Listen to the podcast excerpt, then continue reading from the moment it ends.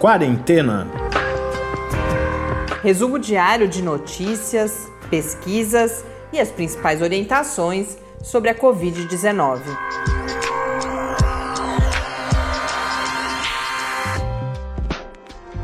Quarentena, dia 229. Olá, bem-vindos ao nosso duzentésimo, vigésimo nono encontro aqui no Quarentena, mais uma sexta-feira, mais uma semana que chega ao fim. Eu sou Marina Petson. E eu sou Tarso Fabrício. A gente segue hoje comentando a, toda a questão das vacinas aqui no Brasil e hoje trazendo, coincidentemente, a Anvisa, o seu diretor-presidente fez um pronunciamento público sobre ah, vacinas no Brasil só no primeiro semestre. Coincidentemente, eu separei também um texto da Stat, que aí está falando do contexto americano, também dizendo ah, precisamos reposicionar ou rever as nossas expectativas em relação à vacina. Eu acho a gente já teve, já precisou atualizar ou rever várias posições aqui no quarentena, mas essa questão das vacinas, eu acho que quem nos acompanha há bastante Sabe que tempo. a gente nunca acreditou, né, nessa nessa história. Não, não sei se é uma história, mas é uma esperança, São né? E... É, é uma coisa. Hoje eu fiquei pensando muito nisso ao perceber o efeito, como por causa do podcast, a gente, exceto essa semana, né, que a gente falhou aí alguns Uhum. dias, mas a gente tem acompanhado, acompanhado as notícias diariamente.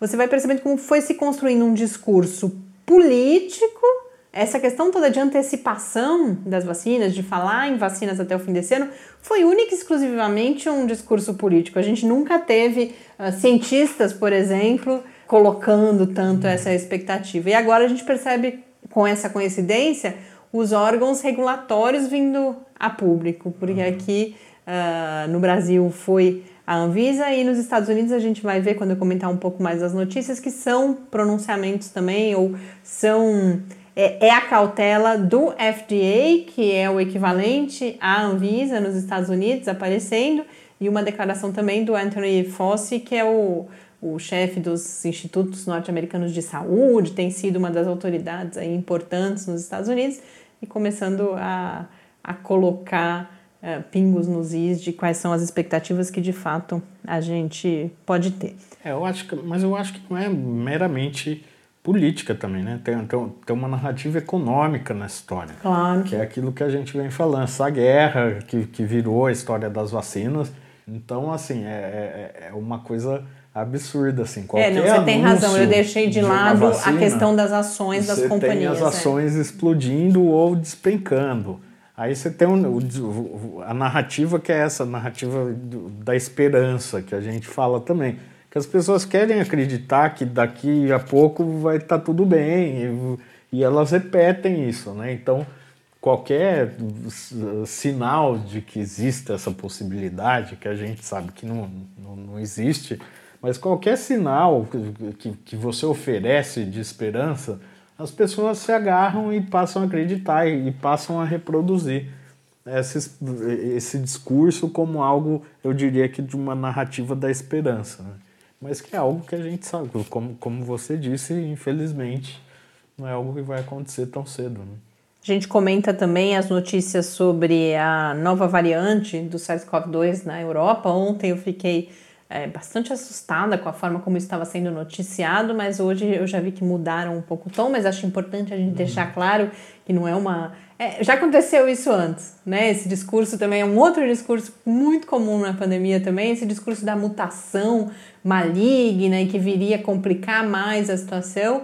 E pelo menos até esse momento não é disso que nós estamos falando, dessa nova variante do SARS-CoV-2 que aparentemente é a, a, a dominante neste momento nessa segunda onda europeia. E como a gente já disse algumas vezes também, pensando na evolução do vírus, é, a tendência é que ao longo do tempo ele vai ficando menos perigoso. Talvez ele possa ficar mais, mais contagioso, é, etc. Mas a tendência é que com o tempo ele vá ficando um pouco menos agressivo.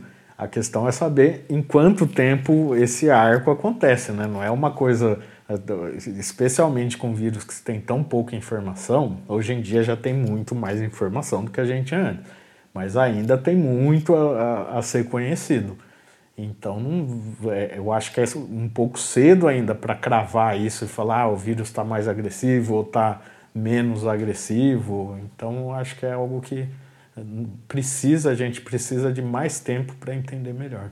Vamos antes então aos números. Aqui no Brasil, nós chegamos a 5 milhões 494 mil 376 casos de Covid-19 com 158.969 mortes, 513 mortes registradas nas últimas 24 horas. Hoje a gente olha para o Mato Grosso, ontem a gente falou do Mato Grosso do Sul, e agora no Mato Grosso são 142.304 casos com 3.786 mortes. Eu não consegui localizar notícias muito significativas nos últimos dias para o Mato Grosso. A mais importante, até pela série de comentários nessa mesma direção que a gente vem fazendo, foi um, um alerta de uma autoridade política do, do Mato Grosso para uma aparente tendência de crescimento novamente dos casos no Mato Grosso, muito provavelmente a, a, essa tendência associada ao início das campanhas eleitorais. E por que, que eu falo início? Porque a gente sabe que demora algumas semanas até, então, não que as campanhas estejam começando agora, mas o que a gente vive hoje é efeito de duas, três semanas do, de movimentos que aconteceram duas, três semanas atrás. Então, um alerta também para esse impacto das eleições aqui no Brasil. E o Mato Grosso também sempre é uma preocupação pela quantidade de terras indígenas que tem, né? E a gente sabe que essas populações indígenas são muito mais vulneráveis. A gente falava disso inclusive ontem, né? A gente tocava nesse assunto de novo. E quem escreveu para a gente foi o Henrique, de Recife, comentando principalmente o, o, episódio de ontem. Henrique, no outro e-mail, já tinha comentado isso, e ele, se vocês se lembram, foi um dia que eu fiz um comentário. Henrique disse que circula, mas que tem priorizado os ambientes abertos, e ele insiste muito dos cuidados que ele toma em ambientes fechados. E da primeira vez ele já tinha pedido, e agora de novo ele fala: ah, a gente não fala muito da diferença entre as máscaras N95, ou seja, com filtro PFF2, que são essas que, que filtram aí 95. É, são, são máscaras de uso hospitalar, né? E é, é não só hospitalar, né? Industrial Mas, também para outra para filtrar outras uhum. partículas. E a diferença disso das máscaras caseiras uh, ou até mesmo das máscaras cirúrgicas, a gente já tratou disso em outros momentos aqui no, no podcast. De fato, a gente não tem enfocado muito porque essa questão é, sobretudo, uma questão individual, muito mais do que de saúde pública, porque em termos de saúde pública não é realista a gente pensar de fato que todo mundo vai usar a N95 por uma série de fatores, Henrique, não só pelo custo, mas você tem, dentre outras coisas, além de uma escassez, não teria. É claro que não é mais a escassez do início da pandemia, mas você não tem N95 para todo mundo. E você tem a capacidade de, de respiração, né? Terrível, né? Usar, o problema, o problema de pele também, uhum. ela machuca. Então, para a saúde pública, embora ela seja uma possibilidade para o uso individual, a gente pode até em algum momento fazer essa discussão aqui, verificar algum especialista. Mas tem, falando em especialista, tem um, um outro senão também da gente falar muito sobre isso aqui, porque os estudos ainda não são conclusivos sobre as máscaras. É claro que há uma diferença entre a N95 e uma máscara caseira, ou mesmo uma máscara cirúrgica.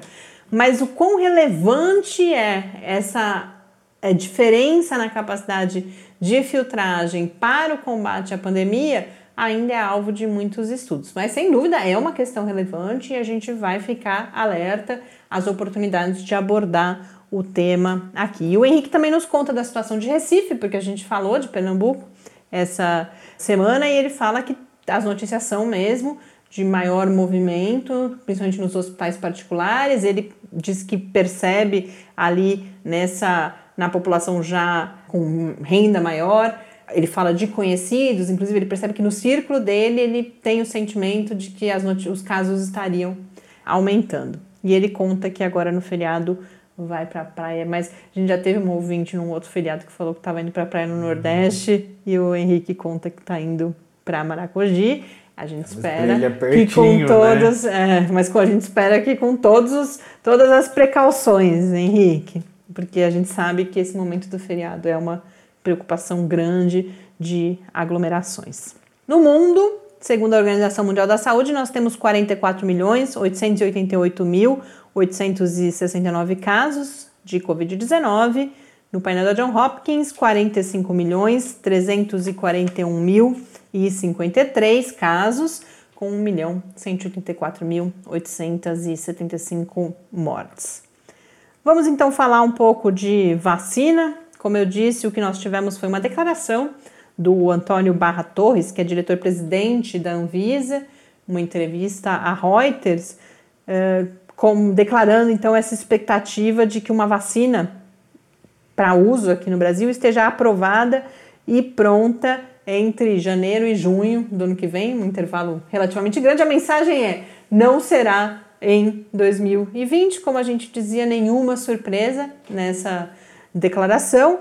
E essa fala do Antônio Barras, Barra Torres foi muito em defesa da Anvisa também, por conta do, do, cabo de guerra aí que a gente acompanhou ao longo da semana em relação à, à Coronavac, a, a, a, inclusive a autorização de importação primeiro das doses, e agora ontem a gente noticiou também da matéria-prima para a fabricação das doses aqui no Brasil, no Instituto Butantan.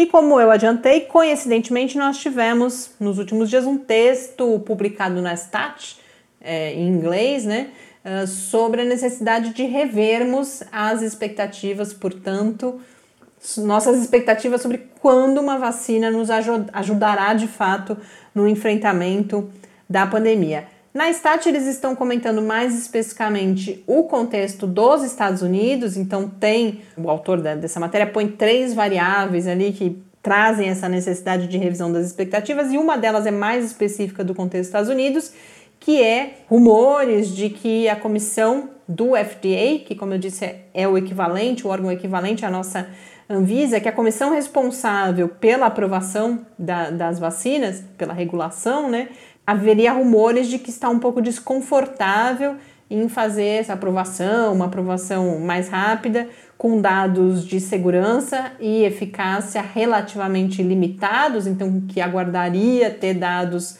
mais robustos. Lembrando que nos Estados Unidos a gente tem a chamada Operação Warp Speed, que é de aceleração da, da produção da, e dos estudos clínicos né, sobre as vacinas.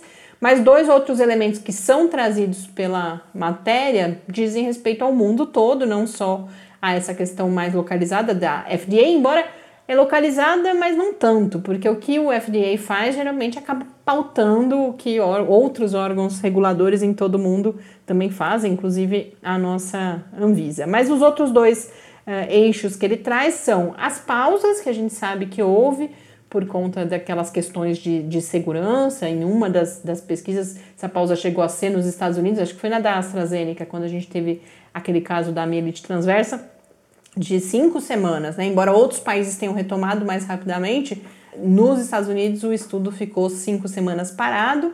E aí, uma informação nova, essa eu não conhecia, de que a taxa de infecção tem sido menor que a esperada nos participantes de ao menos um estudo clínico. Ele fala especificamente do estudo da Pfizer, da vacina da Pfizer, que havia uma previsão de análise dos dados provisória, né, aquela interina, quando você chega no número X de, de infecções, você já pode fazer uma, uma primeira análise dos dados. Isso havia sido previsto para setembro, não aconteceu. Outubro, estamos aí no penúltimo dia de outubro e ainda não aconteceu. E agora a Pfizer já fala em meio de novembro. Isso porque a velocidade de infecção do grupo, do conjunto total, né? Então, a soma das pessoas que estão de fato recebendo a vacina e o grupo placebo, o grupo controle, que recebe placebo, ainda não atingiu o número para essa primeira análise dos dados. Isso tem, tem uma dificuldade aí também que é, é curioso, né?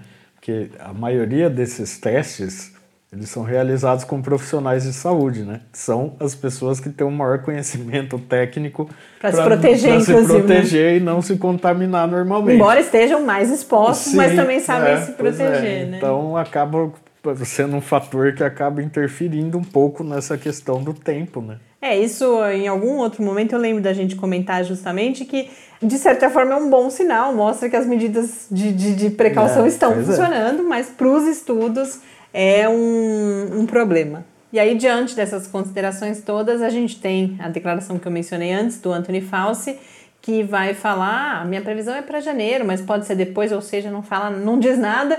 E da mesma forma como o diretor-presidente da Anvisa aqui, se a gente for ler a mensagem, ela é inversa, não será em 2020. Aqui no Brasil, algumas notas rápidas sobre vacina também. A Fiocruz, Fiocruz compartilhou com uma comissão externa da Câmara dos Deputados o contrato de encomenda tecnológica com a AstraZeneca. Então a gente já falou bastante sobre isso aqui já há muitos meses. Esse acordo que é entre o Ministério da Saúde via Fiocruz e a AstraZeneca, junto com a Universidade de Oxford, que envolve não só a aquisição de doses, mas a transferência total da tecnologia aqui para o Brasil, para a Fiocruz.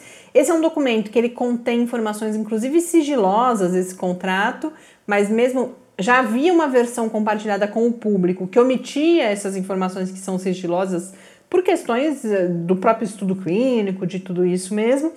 Mas no caso da comissão externa da Câmara, o documento compartilhado foi na íntegra, e aí há uma nota da Fiocruz dizendo que esse é um sinal de transparência, sem dúvida nenhuma, uma providência importantíssima nesse cenário de diz que diz que de disputa, que, que é bastante deletério, inclusive para a confiança da população, não só nas vacinas, mas nas decisões que serão tomadas em relação às vacinas. E aí algumas informações que são destacadas nessa nota, que é importante a gente comentar aqui, é que o acordo prevê que ambas, que Fiocruz e AstraZeneca atuem sem margem de lucro até julho de 2021, que é quando encerra, quando, na verdade, quando a, encerra o contrato, porque a Fiocruz estará autônoma para a produção da vacina inteiramente aqui no Brasil. E com isso, o, o custo da dose ficou em 3,16 dólares.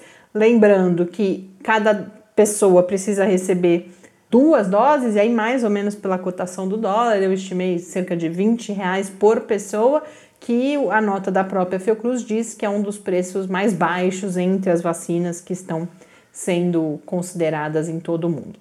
E por fim, nós falávamos ontem de, da, da inclusão dessa pauta das vacinas no Supremo Tribunal Federal eu trouxe o comentário de que o Rodrigo Maia tinha feito uma declaração puxando a responsabilidade para o legislativo, dizendo não é possível que executivo e legislativo não vão conseguir chegar a uma solução para toda essa questão de quais serão os critérios para aquisição das doses pelo Ministério uh, da Saúde. E hoje a gente teve notícias falando que os governadores estão vislumbrando uma possibilidade via legislativo porque há nesse momento duas medidas provisórias tramitando e vislumbra-se a possibilidade de fazer emendas a essas medidas provisórias para que seja obrigatório o governo incluir no Programa Nacional de Imunizações todas as vacinas com eficácia comprovada e validação no Brasil. Então, para evitar essa a tomada de decisões por questões exclusivamente políticas e, e eleitorais, inclusive. Essas medidas provisórias elas não têm nada a ver com essa questão. São as medidas uh, provisórias que concedem crédito suplementar para esse acordo, justamente com Oxford, com a vacina da AstraZeneca e para a inclusão, para a entrada do Brasil na COVAX, que é aquela uh, ação coordenada pela Organização Mundial da Saúde para promover a, a, distribuição equitativa de doses em todo o mundo. Mas esse plano é de, nessas medidas provisórias que falam de vacina em uma outra perspectiva, incluir essa obrigatoriedade do governo federal adquirir as doses de quaisquer vacinas que tenham a sua eficácia comprovada e estejam reguladas pela Anvisa aqui no Brasil. Então, são seis governadores que, que lideram esse movimento, mas segundo a notícia, essa acho que foi uma notícia do Globo, depois a gente compartilha lá no Quarentena News, é que já 15 governadores se declararam favoráveis a essa saída para essa polêmica. Então, a gente certamente voltará a falar sobre isso aqui no Quarentena. Vamos agora para Europa Opa! Bem que a gente gostaria, né, de poder viajar, seja para a Europa ou para qualquer outro lugar com liberdade, mas infelizmente ainda não chegamos nesse momento. Mas ontem a gente teve muitas notícias publicadas sobre uma uma nova variante do vírus da Covid-19, o SARS-CoV-2, que estaria circulando na Europa e que seria responsável pela quase totalidade dos casos nessa segunda onda. Mas a, a forma como esse estudo foi divulgado ontem gerou aí duas possibilidades equivocadas na, na minha avaliação de compreensão. Primeiro que essa segunda onda só existiria por causa dessa variante. O estudo não diz isso. E mais do que isso, de que seria uma variante possivelmente mais agressivas. Nada disso está no estudo.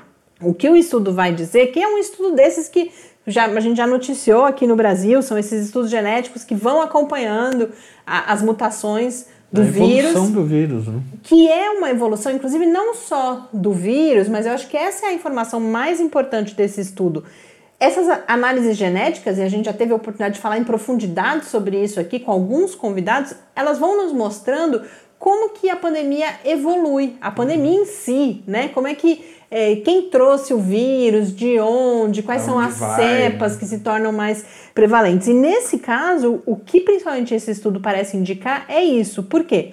Porque essa variante ela tem origem na Espanha em junho e duas coisas que esses resultados podem estar mostrando é que essa segunda onda foi em grande medida causada pelas férias na Espanha de pessoas de vários outros países europeus. É a, Espanha é um destino turístico muito importante na, na Europa. No né? verão, né? E a gente os outros europeus vão para lá. E foi bem a época que a gente teve o início da reabertura das fronteiras na, uhum. na Europa. Havia já uma preocupação de que isso pudesse acontecer e de fato a gente vê agora esse estudo vai trazer evidências de que isso se concretizou e é um alerta também de um controle falho nas fronteiras, no trânsito, no transporte terrestre, marítimo, aéreo.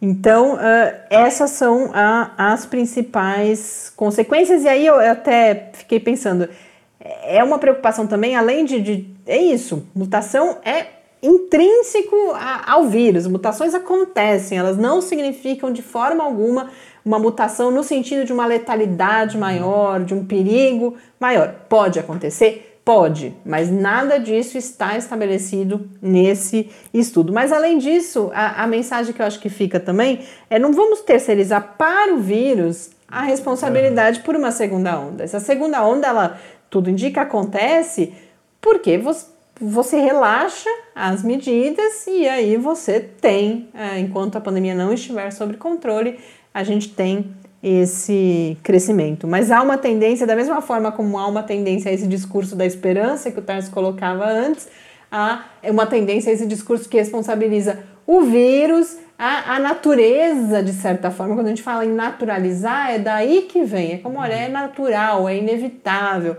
Não, não é. A responsabilidade é do nosso comportamento, das nossas políticas, da forma como a gente lida com essa ameaça, que essa sim não é natural também, porque talvez eu não sei se a gente vai ter tempo, vai ter, vamos falar disso agora. A gente tem uma responsabilidade muito grande, até pelo surgimento, pela, pela multiplicação dessas eh, novas doenças, dessas doenças emergentes, pela forma como nos relacionamos com o meio ambiente. Aí a gente chega a uma outra pauta que vai falar justamente sobre isso. A gente teve a divulgação de um relatório sobre biodiversidade e pandemias, um relatório da plataforma intergovernamental de políticas científicas sobre biodiversidade e serviços ecossistêmicos, que é uma, uma plataforma que reúne vários países, né? O intergovernamental é porque é o governo de, de vários países, que vai chegar à conclusão, não é novidade também, a gente já teve anteriormente estudos nessa direção, notícias sobre isso aqui no podcast, de que os custos, o que esse relatório vai apontar principalmente, é que os custos de prevenção de pandemias são até 100 vezes menores que os impactos econômicos de quando a pandemia de fato se instala. Então, a ligação que eu construo entre essas duas pautas, a da Europa que a gente falava antes e essa é que, mais do que se preocupar com vírus mutantes, a gente tem que se preocupar com os riscos que nós mesmos, enquanto humanidade, estamos nos colocando quando temos essa relação com o meio ambiente predatória que vai destruindo a biodiversidade, vai nos expondo cada vez mais. A estimativa que esse estudo traz, inclusive, é de que existiriam somente em mamíferos e pássaros até 1,7 milhões de vírus ainda não descobertos, e destes, de 540 a 850 mil teriam capacidade de infectar os seres humanos. Agora, se a gente tem uma relação com fauna, com flora, com ecossistema como um todo, mais, menos predatória, mais saudável do que a que a gente tem hoje, esses vírus ficam lá quietinhos nesses animais. É a, a destruição do meio ambiente que nos coloca cada vez mais próximos desses vírus e com isso os riscos vêm aumentando. Então esse relatório também vai apontar que a gente tem tido uma média de mais de cinco doenças novas por ano e a grande maioria delas, e 70%, e 70% delas e quase todas as epidemias são as chamadas, portanto, zoonoses, que têm origem nessa relação não saudável com o ambiente. Aí, a questão dos custos, o que eles colocam é que a, a Covid-19 até julho desse ano já teria causado um impacto ou perdas econômicas entre 8 e 16 trilhões de dólares e aí eu recomendo a leitura, porque aí o texto é bastante detalhado, quais seriam todas as outras alternativas voltadas à prevenção que custariam o que eles estimam em até 100 vezes menos do que os impactos econômicos dessas pandemias. Então, a mensagem final, que é uma mensagem para a gente não ser catastrófico nessa matéria, o que vem é: a gente pode escapar do que eles chamam de era das pandemias, mas para isso é preciso ampliar os investimentos em prevenção, mais do que apostar, por exemplo, a gente tende a apostar em medicamentos, em vacinas, mas se a gente prevenir, isso vai custar muito menos do que depois todo o dinheiro que precisa ser. Primeiro, todo o dinheiro que é perdido. E a gente, eu acho que eu não. A gente tem um outro estudo que foi divulgado aí aqui no Brasil mostrando tudo que as mortes significam em termos, inclusive, de perda de renda também, tudo que essas pessoas, é claro que a, a, matéria é muito cuidadosa, né? Esse estudo, de, a divulgação desse estudo é muito cuidadosa de falar, bom, a vida de uma pessoa não, não tem preço, não é disso que a gente está falando, mas há uma dimensão econômica envolvida. Mas para além disso, a gente não vai se aprofundar nesse estudo hoje, a gente traz em outro momento, porque eu quero falar de anticorpos ainda, que eu acho importante a gente registrar o debate sobre anticorpos aqui, que são notícias que foram importantes essa semana também. Mas o que eles estão dizendo, só para fechar, que além dessa perda, nós estamos falando do que é de fato gasto, justamente com vacina, com hospital, com todos os recursos que você precisa mobilizar, como quando você tem uma pandemia uh, dessa, como a, é a de Covid-19. E aí, para fechar então, eu queria falar de anticorpos. Eu ia falar de anticorpos ontem, mas quem acompanhou a semana sabe que foi uma semana muito difícil para a gente. E justamente porque a gente teve a divulgação de estudos absolutamente conflitantes sobre a duração dos anticorpos contra a Covid-19 naquelas pessoas que se infectam, ontem eu não consegui nem entender muito bem o que estava acontecendo. E aí hoje eu tomei pé e o que nós tivemos foi, primeiro, a divulgação de um estudo do Imperial College do, do Reino Unido, né, que ainda está em pré-print, aí as manchetes eram de que os níveis de anticorpos cairiam em até três meses após a infecção. Mas na quarta-feira, na revista Science, um outro estudo mostrou uh, a resposta imune continuando robusta por pelo menos cinco meses. Então, o que, que aconteceu? Esse estudo do Imperial College ele foi bastante criticado já no momento da sua divulga divulgação. Foi um estudo realizado com 17.576 pessoas, mas que, primeiro, du duas deficiências apontadas foram: ele usou testes rápidos e, portanto, muito pouco sensíveis. Então, essa queda pode ser muito mais devida ao teste, à capacidade de detecção do teste, porque é natural, é esperado que os níveis caiam um pouco. E aí, quando você tem testes pouco sensíveis, você pode ter um resultado que parece muito mais amplificado do que de fato é, é a queda real do nível de anticorpos na pessoa. Mas, a, além disso, uma deficiência apontada por vários especialistas é que esse acompanhamento foi sendo feito não nas mesmas pessoas, não na, no que eles chamam de análises sobrepostas. Então, por exemplo, se eu me infectasse, eles mediriam meu nível de anticorpos hoje, daqui um mês, daqui. Não, aqui são pessoas diferentes, e aí você faz uma espécie de uma modelagem de cálculos matemáticos, e isso também seria uma deficiência. Esse estudo da Science já é considerado, primeiro que, lembrando que o estudo do Imperial College é um pré-print, portanto ainda não passou pela revisão dos pares. um artigo publicado na revista Science, a gente pode entender que passou por um dos, um dos processos de verificação de revisão mais rigorosos que existem, porque a Science é das, um dos periódicos mais importantes, né, né, periódicos científicos em todo o mundo. E além disso, nesse caso, eles usaram testes bastante precisos, então com 90% de sensibilidade e 100% de especificidade, e monitoraram justamente a mesma pessoa por até cinco meses e detectaram essa permanência da resposta imune. Mas os comentários continuam sendo: ainda não temos total clareza sobre a duração desses anticorpos. Portanto, se você já teve Covid-19, não é motivo para descuidar da prevenção, porque a reinfecção, ainda que rara, é um fenômeno que acontece. Com isso a gente vai, é, a gente encerra esse episódio. Agradeço a compreensão de vocês ao longo dessa semana, que foi é, um pouco conturbada. A gente tem um feriado, quem não é de São Carlos não sabe, mas aqui em São Carlos, o dia 4 de novembro é o aniversário da cidade, então a gente estava aguardando ansiosamente essa sexta-feira.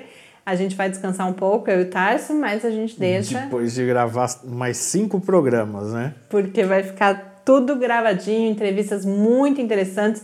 A gente tem Informa SUS uh, no sábado, Bernardino no domingo, depois segunda e terça, terça, duas entrevistas que eu estava aguardando há bastante tempo para compartilhar com vocês sobre o estudo brasileiro, os estudos, porque são tanto que são duas entrevistas, são, é um grupo bastante grande de pesquisadores olhando para a infecção das células cerebrais pelo Covid-19 e na quarta-feira, um episódio especial no Dia Internacional das Favelas. Então, desejo a todos os que têm o feriadinho mais curto, meus amigos são carnenses que têm o feriado mais longo, um, um bom fim de semana, um bom feriado.